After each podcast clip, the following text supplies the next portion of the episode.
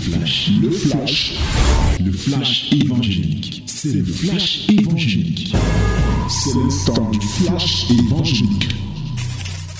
Bien-aimé, voici le temps de la parole. Ouvre ta Bible dans Jérémie chapitre 17. Jérémie chapitre 17, du verset 5 au verset 9. This is the time of the word. Open your Bible, the book of Jeremiah, chapter 17, from verse 5 to 9. We are going to read it together in the mighty name of Jesus. 1, 2, 3. 1, 2, 3, lisons tous ensemble. Ainsi parle l'Éternel. Maudit soit l'homme qui se confie dans l'homme, qui prend la chair pour son appui et qui détourne son cœur de l'Éternel. Il est comme un misérable dans le désert et il ne voit point arriver le bonheur. Il habite les lieux brûlés du désert, une terre salée et sans habitants. Béni soit l'homme qui se confie dans l'Éternel et dont l'Éternel est l'espérance. Il est comme un arbre planté près des eaux et qui étend ses racines vers le courant. Il n'aperçoit point la chaleur quand elle vient et son feuillage reste vert. Dans l'année de la sécheresse, il n'a point de crainte et il ne cesse de porter de fruits. Le cœur est tortueux par-dessus tout et il est méchant. Qui peut le connaître? Alléluia. Bien-aimés, ce matin, nous continuons à prier pour que nous soyons fortifiés, que nous progressions dans la prière en faveur des problèmes de nos pays. Et le problème pour lequel je veux que le Seigneur te parfasse ce matin, c'est prier pour les problèmes économiques des États. Lundi, nous avons parlé des problèmes spirituels. Hier, c'était la paix et la sécurité. Aujourd'hui, c'est les problèmes économiques. Vous voyez, quand nous aurons fait les deux semaines, vous allez voir que quand il faut prier pour une nation ou un État, il y a plusieurs domaines. Il y a plusieurs sujets de prière qui sont là. Donc, toi qui avais déjà oublié de prier, alors, heureusement que je t'ai rappelé hier que on doit s'engager à prier. Ici, les problèmes économiques, le texte que nous venons de lire met en exergue l'origine des problèmes que nous pouvons avoir en général et surtout les problèmes économiques. Lorsque la Bible parle de sécheresse, il dit, il est comme un misérable dans le désert et il ne voit point arriver le bonheur. Il habite les lieux brûlés du désert, une terre salée et sans habitants. Ça, c'est les problèmes économiques. Oui, euh, nous traversons des moments difficiles. Le monde entier, hein, et aucun pays n'en est épargné à l'heure actuelle. Ça, je peux vous le dire. Partout, nous voyons comment les prix augmentent. Partout, je dis bien partout. Les prix ne font qu'augmenter. Bien sûr, à des niveaux différents. Les niveaux d'augmentation sont différents. Ben, les prix des denrées augmentent. Nous voyons comment la vie devient de plus en plus chère et les gens manquent de ressources pour pouvoir acquérir. Et tout à l'heure, j'étais en train de te donner le conseil que quand les prix augmentent, il faut être un être rationnel. Qu'est-ce que tu fais? Tu diminues les quantités. Et en ce temps-là, ton pouvoir d'achat reste pratiquement au niveau où il faut. En fait, ta capacité, oui, euh, au niveau où tu peux consommer, ce n'est que ton ventre qui peut, qui peut souffrir un peu, mais ça te donne un avantage c'est que si tu avais un grand poids, tu vas perdre le poids. Et là, tu vas perdre effectivement ton diabète va s'améliorer. Et donc, euh, et désormais, les cholestérols vont disparaître. Quelque chose de malheur est bon. Donc, euh, la vie devient chère. Mais de manière générale, d'où viennent les problèmes économiques? Très facilement, on va voir que c'est parce que les gens volent, oui, les gens détournent l'argent du pays, oui, c'est possible. Les gens gèrent mal, oui, c'est possible. C'est vrai. lorsqu'on prend euh, de manière micro, c'est-à-dire lorsqu'on prend par pays et tout et tout. Mais quand un problème concerne quasiment le monde entier, est-ce à dire que dans tout le monde entier, les dirigeants volent?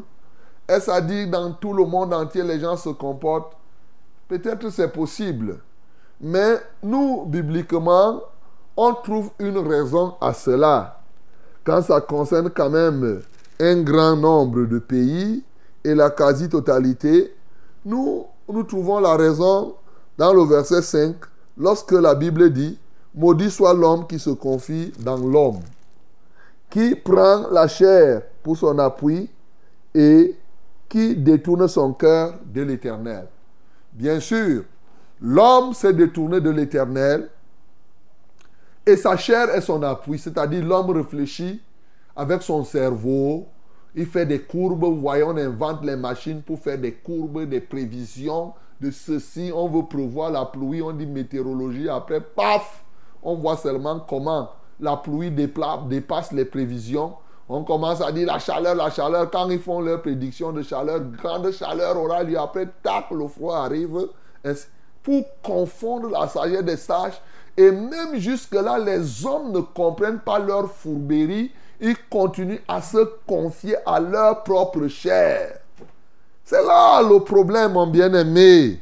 Oui, aussi longtemps que vous n'allez pas comprendre ce que Dieu nous a dit que la sagesse de l'homme est une folie devant Dieu, pour que l'homme revienne à ce Dieu et que Dieu lui donne la sagesse de Dieu, les problèmes vont être de plus en plus grandissants. Certaines maladies qu'on ne voyait pas avant sont là.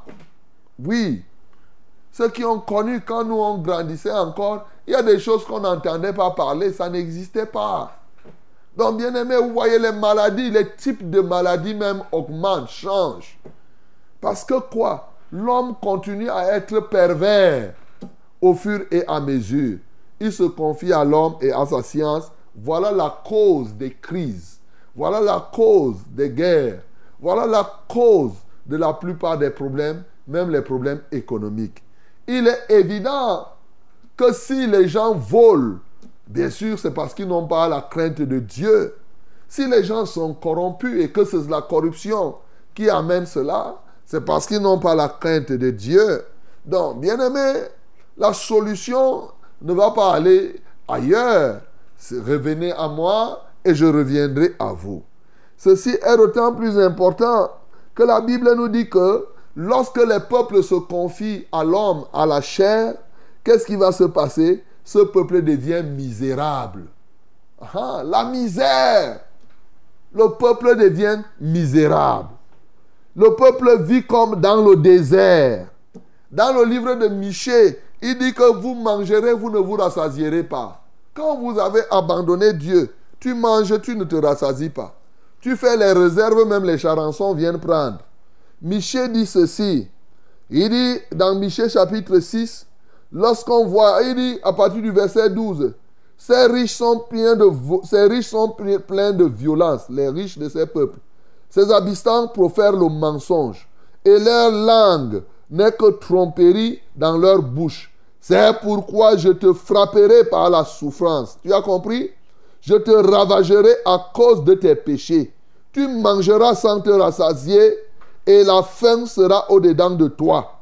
Tu mettras en réserve et tu ne sauveras pas. a dit que tu fais ton grenier, tu gardes, tu gardes. Tu ne sauves pas. Donc les charançons te manger même ce que tu as gardé. C'est ça.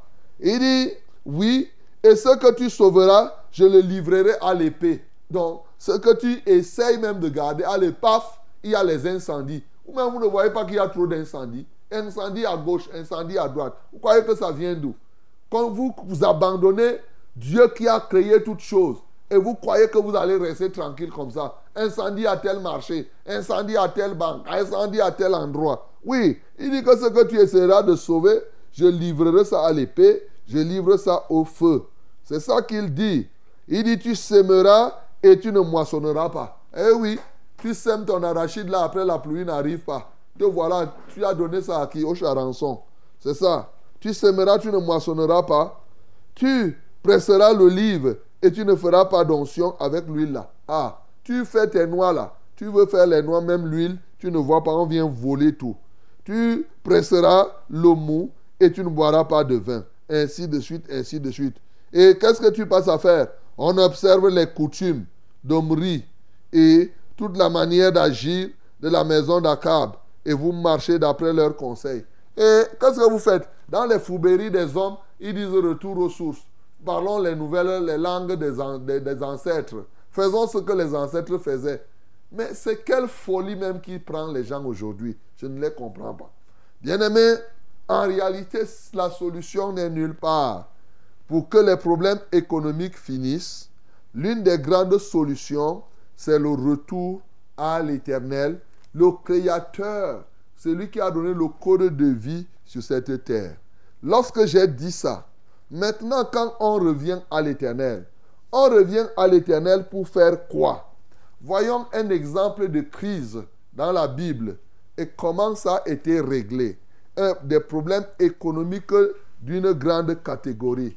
Dans 2 Rois, chapitre 6, à partir du verset 24, nous avons un témoignage à cet effet. La Bible nous dit, après cela, Ben-Hadad, roi de Syrie, ayant rassemblé toute son armée, monta et assiégea la Samarie. Il y eut une grande famine dans Samarie. Et ils la serrèrent tellement qu'une tête d'âne valait 80 cycles d'argent. La tête d'âne, c'est ce qui est vide. Il n'y a rien. Mais ça coûte trop cher. Toi-même, tu pars, tu achètes le pain, c'est vide dedans. Il n'y a rien. Et le quart d'un câble de flante de pigeon, cinq cycles d'argent. Et comme le roi passait sur la muraille, une femme lui cria, Sauve-moi, ô roi, mon Seigneur. Il répondit, Si l'Éternel ne te sauve, bah, avec quoi te sauverai-je? Tu as compris? Le roi a dit, Oh, la femme regarde à l'homme, comme les gens regardent, il dit, chef de l'État, oh président, fais quelque chose, oh ceci. Le président lui dit que, mais toi tu crois que je peux faire quelque chose? Si Dieu ne fait rien pour toi, tu crois que moi là je ferai quoi? Alléluia. Bien-aimé, voilà la vérité. Lorsque les hommes ont des problèmes économiques, ils pensent que les problèmes économiques, c'est les autres hommes qui vont les résoudre. Bien-aimé, tu perds ton temps. Dieu est le patron de l'économie. Alors, lorsque tu veux résoudre tes problèmes économiques et financiers, si Dieu ne les résout pas, les hommes ne vont pas le faire. Il dit, sauve-moi au roi. Le roi lui dit que non. Si l'Éternel ne te sauve pas, moi-même je vais te sauver avec quoi Te sauverai-je? Avec le produit de l'air ou du pressoir.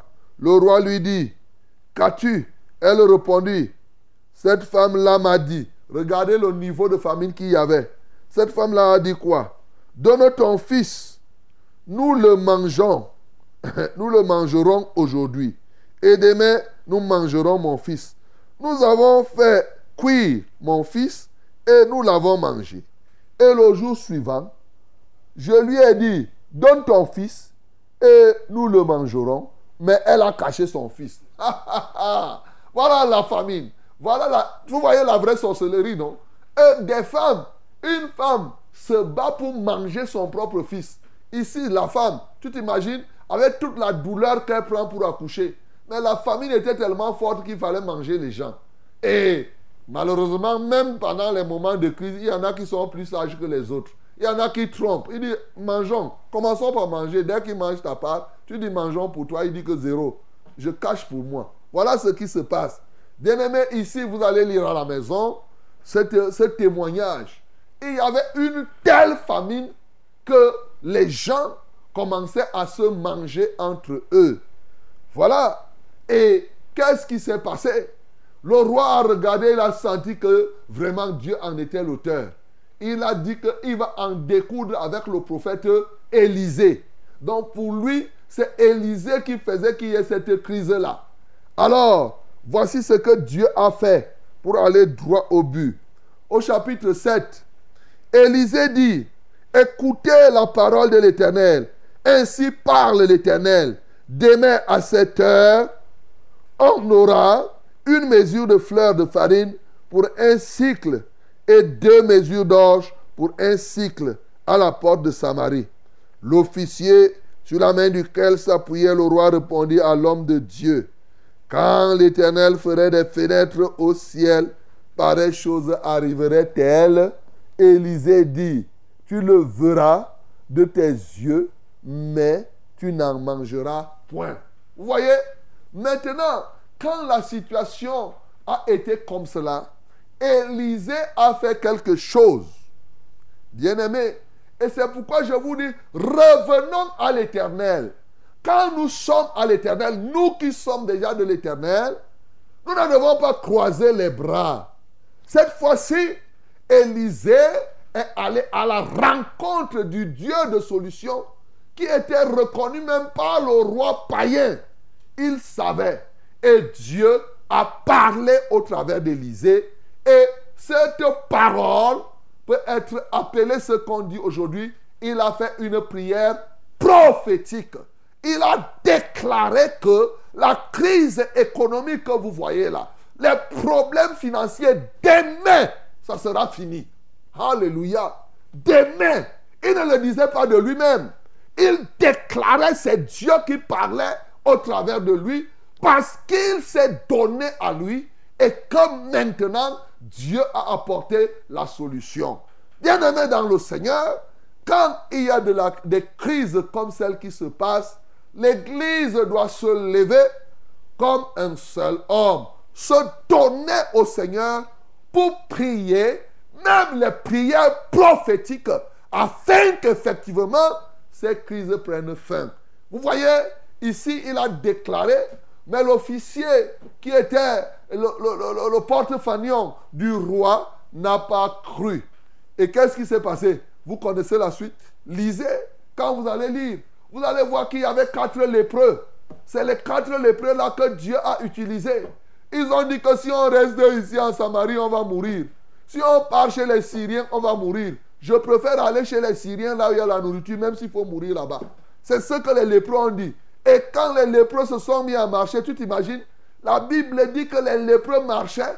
Et quand ils ont flirté le territoire des, Syriens, leur pas retentissait dans les oreilles des Syriens comme les chats. Et hop, les Syriens ont commencé à fuir et abandonnant toute leur nourriture. Les lépreux ont très bien mangé. Voilà. vous voyez ce que Dieu peut faire. Personne ne pouvait imaginer. Quand ils ont mangé, ils sont revenus dire aux autres que regardez, allons voir. Et c'est comme ça que la crise était finie. Comme il avait dit, les choses sont devenues moins chères. Bien-aimé, c'est ici l'application de la parole de Dieu qui se trouve dans Proverbe chapitre 11, le verset 11. Et dit, la ville s'élève par la bénédiction des justes mais elle se porte mal par la bouche des méchants. La bouche des justes, la bouche des hommes de Dieu doit s'ouvrir pour parler, pour prophétiser, pour libérer les pays, alors que les méchants passent leur temps à maudire. Bien-aimé Élisée ici a parlé de sa bouche. Souvent même, tu pries, tu as même les visions, et si tu as même le courage de déclarer? Est-ce que tu as même le courage de dire, même quand Dieu te dit, ce matin, mon bien-aimé, je veux que tu atteignes ce niveau, tu progresses dans la prière pour la nation, pour le pays. Oui, que tu fasses toutes sortes de prières pour que ces problèmes économiques, je suis surpris. Les enfants de Dieu passent leur temps à se plaindre aussi comme les païens. Ah, vraiment. Tu bavardes, tu bavardes. En quoi es-tu différent d'un païen? Le païen se plaint et toi tu te plains aussi Non, mon bien-aimé. Nous ne devons pas passer le temps à faire des pleurnichements. Hein, vraiment. Il y en a qui passent. Hein, vraiment. C'est tel ministre qui a fait ceci. Toi aussi, tu parles comme ça là. Hein, c'est tel qui fait comme cela. Non, mon bien-aimé. Change ta cassette là. Change ton CD. Ton CD qui marche là, ton logiciel qui est dans ta tête là pour accuser les gens. Toi-même, va vers le Seigneur. Le Seigneur, tu pries, tu pries. Il va mettre dans ta bouche des paroles que quand tu vas déclarer, oh, tu vas dire que comme je parle là, au 1er juillet 2023, les prix auront déjà baissé. Et le 1er juillet, les gens vont arriver, ils vont voir. Tu ne sais pas comment ça va se passer, mais le 1er juillet, tu vois que les prix ont baissé et les gens sont revenus normaux. Voilà, mon bien-aimé, ce que je veux que tu apprennes à faire. Faire des prières combatives, faire des prières prophétiques, faire prier même en langue pour des questions économiques et financières. Tel est l'engagement que toi, qui dis que tu es enfant de Dieu, tu dois prendre aujourd'hui. Arrête de pleurnicher pour le chômage. Arrête de pleurnicher pour telle ou telle autre situation. Il y a un carrefour, il y a un endroit où Dieu t'attend. Dieu attend que tu viennes le voir pour qu'il mette dans ta bouche les paroles que tu vas déclarer et la prière que tu vas faire pour que effectivement le pays soit sauvé. Oh mon bien-aimé, tu peux le faire ce matin, tu peux prendre cette décision afin que le nom de Christ soit glorifié. Que le nom du Seigneur Jésus-Christ soit glorifié. C'était C'était le flash, le flash évangélique. C'était le flash évangélique.